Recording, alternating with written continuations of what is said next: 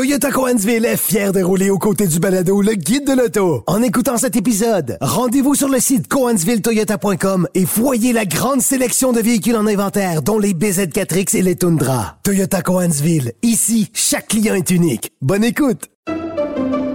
Pendant que votre attention est centrée sur vos urgences du matin, vos réunions d'affaires du midi, votre retour à la maison ou votre emploi du soir, celle de Desjardins Entreprises est centrée sur plus de 400 000 entreprises à toute heure du jour. Grâce à notre connaissance des secteurs d'activité et à notre accompagnement spécialisé, nous aidons les entrepreneurs à relever chaque défi pour qu'ils puissent rester centrés sur ce qui compte, le développement de leur entreprise. Parce qu'en immobilier, faut être à son affaire. Suivez les conseils de nos experts. Via Capital, les courtiers immobiliers qu'on aime référer. Bonne écoute. Antoine Joubert. Le guide de l'auto. Avant de vous parler de mon essai de la semaine, je vous glisse un mot sur euh, le fait que je possède personnellement depuis un an maintenant une Chevrolet Bolt et je vous fais essentiellement le compte-rendu euh, du, du, rendement de ce véhicule-là. Euh, D'abord, euh, vous dire que j'en suis très satisfait. C'est un véhicule euh, que j'aime beaucoup, euh, qui a comme défaut principal d'être peut-être un peu instable sur autoroute, surtout par grand vent. Alors, la tenue de cap, c'est pas son gros avantage. C'est davantage une voiture intéressante en milieu urbain que sur autoroute.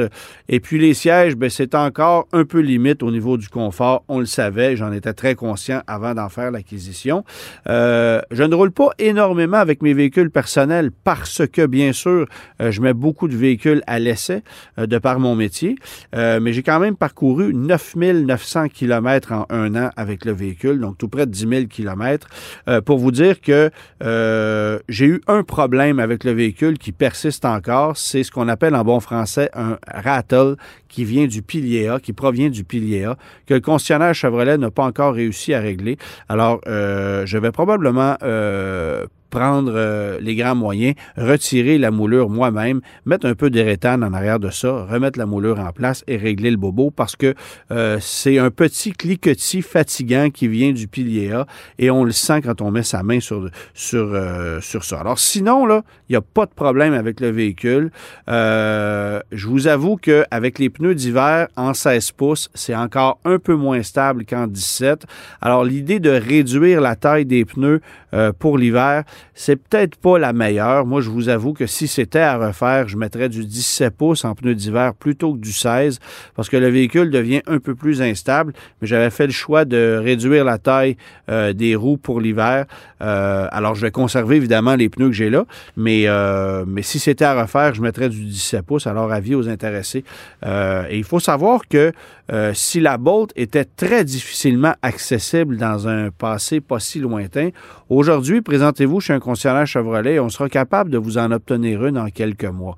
Euh, on sait que la production va se terminer prochainement, mais il y a énormément d'allocations de Chevrolet Bolt qui sont attribuées à des concessionnaires euh, actuellement. Alors, on veut euh, multiplier l'offre sur le marché, sachant que ça disparaît prochainement. On veut peut-être aussi être capable de fournir une partie de l'année 2024 avec des Chevrolet Bolt 2023, le temps que ne débarque, évidemment, le Chevrolet Equinox, dont la, dans, euh, EV, bien sûr, dont euh, l'arrivée a été repoussée de six mois. Alors, Probablement que la stratégie de Chevrolet a changé à ce niveau-là. On a aussi confirmé le retour d'une Bolt pour 2025, euh, mais ça, on ne sait pas euh, euh, de quoi il s'agira. Est-ce que ça sera un Chevrolet Equinox de plus petite taille? Est-ce qu'on utilisera une nouvelle technologie ou la même que ce qu'on connaît actuellement sur la Bolt 2023? Qui sait? on sait actuellement qu'on produit plus de Bolt EUV que de Bolt EV. On l'a dit maintes et maintes fois, c'est le même produit. Il n'y a pas plus d'espace à l'intérieur. C'est le look qui change, un peu d'équipement aussi. Mais sinon, c'est essentiellement le même produit. Un produit jusqu'à maintenant très fiable. Euh, J'ai pas grand-chose à dire, mais encore une fois, 10 000 km de parcouru seulement. Alors, c'est peut-être pas euh, le test le plus exhaustif qu'on puisse faire sur un an complet. Euh, mais somme toute, c'est un produit très intéressant et qui conserve une valeur exceptionnelle sur le marché d'occasion. Même si on voit la valeur des véhicules d'occasion chuter actuellement, le prix moyen vendant d'une Bolt usagée 2021-2022 avoisine encore les 35 000 Il faut souligner que ça, ça a été subventionné une première fois, donc ça se vend au final plus cher que ce que ça a été payé à l'état neuf parce que le véhicule qui valait 40 000 a finalement coûté 29-30 000 Je parle pour un modèle de base, bien sûr, euh, en considérant les subventions. Alors, c'est vraiment un choix super intéressant. Maintenant, la voiture que je mettais à l'essai cette semaine, euh, c'est une Mazda 3 2024 euh, en version berline. Donc, 2024, il y a eu quelques petits changements d'équipement cosmétique, rien de majeur, mais ça faisait quand même un certain temps que j'avais conduit cette voiture-là. Évidemment, elle se vend de moins en moins. C'est un produit qui était extrêmement populaire chez Mazda il y a quelques années seulement. Et là, la popularité dégringole en chute libre. C'est une des moins vendues du segment, encore plus en berline. Et à la lumière de cet essai-là, je me demande encore pourquoi. Bon, évidemment, j'ai mis à l'essai la version la plus luxueuse, donc GT Turbo 4 roues motrices, euh, très très bien équipé, sellerie de cuir rouge à l'intérieur avec une finition mais vraiment magnifique. De loin, la plus belle finition qu'on puisse obtenir dans une berline compacte sur le marché. Comparez-vous à Subaru, à Nissan, à Toyota, à Honda, à Kia et à Hyundai. Euh, Mazda a clairement l'avantage à ce niveau-là. N'a pas l'avantage au niveau de l'espace intérieur, ça n'a jamais été l'avantage de Mazda. Euh, les places arrière, c'est un peu étriqué, euh, mais le coffre a un volume correct et honnêtement, la position de conduite, la richesse, la qualité des cuirs à l'intérieur, la qualité des matériaux donne vraiment l'impression de se retrouver dans une voiture de luxe. On va avoir une finition qui va même se comparer à certains produits Mercedes et BMW. C'est à ce point impressionnant. Mais bien sûr, c'est le modèle le plus équipé, donc c'est pas le moins cher. 37 400 dollars pour une Mazda 3, c'est quand même pas donné. Euh, il y a beaucoup de puissance par contre. Alors il n'y a pas d'autres voitures dans ce segment-là, euh, dans les berlines du moins, à moins de tomber dans une voiture sport et encore, qui va offrir un tel niveau de performance. On pourrait se comparer par exemple à une Jetta GLI, ça fait 220 chevaux, euh, à un Honda Civic SI, ça fait 200 chevaux uniquement en boîte manuelle, mais il n'y a pas beaucoup de berlines sport qui vont offrir un tel niveau de performance. Euh, évidemment, ben, il y a peut-être que la WRX qui va se démarquer, mais avec une vocation qui est, bien différente. Cette Mazda 3-là, à moteur turbo compressé, boîte automatique 6 rapports, rouage intégral, fait 227 chevaux avec de l'essence ordinaire, 250 avec de l'essence super. Alors, c'est extrêmement rapide. C'est une mécanique qui est très agréable, un peu sonore en forte, accélération, mais un peu moins que ce que c'était dans un passé pas si lointain. Euh, et je vous avoue que la boîte automatique à six rapports, ça fait un super bon boulot, mais évidemment, ça a le désavantage de faire en sorte que la voiture consomme un peu plus euh, que si on avait opté pour une boîte un peu plus moderne. J'ai fini ma course après 470 km cette semaine euh, à une moyenne de consommation de 8,6 litres au 100 km en utilisant de l'essence ordinaire, j'ai l'impression du moins, parce que lorsqu'on m'a remis la voiture, elle était pleine de carburant et j'ai pas senti que j'avais la pleine puissance de cette mécanique-là. Donc, fort probablement que la personne qui avait mis la voiture à l'essai avant moi avait fait le plein à l'ordinaire.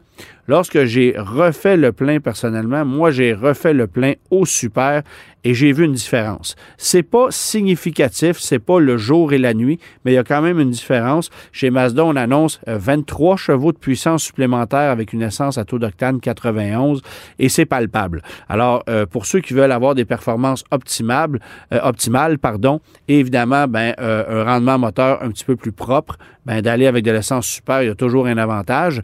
vous allez peut-être économiser un peu aussi en carburant. Par contre, on n'annonce pas de différence au niveau des codes de consommation de carburant si on utilise de l'essence super par rapport à de l'ordinaire. Alors, ça serait intéressant de faire un véritable test à ce niveau-là, mais c'est évident que le coût supplémentaire de l'essence super euh, ne pourra pas être rentabilisé par euh, la différence de consommation d'essence entre du super et de l'ordinaire. Toujours est-il que c'est vraiment une voiture intéressante euh, et je vous dirais que le point qui, moi, m'agace le plus, c'est sur le plan esthétique purement.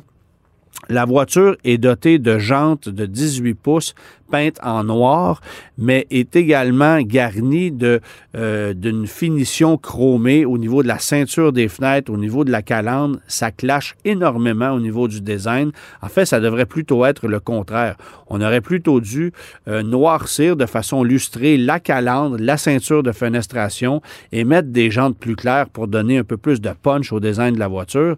Alors que là, c'est carrément le contraire.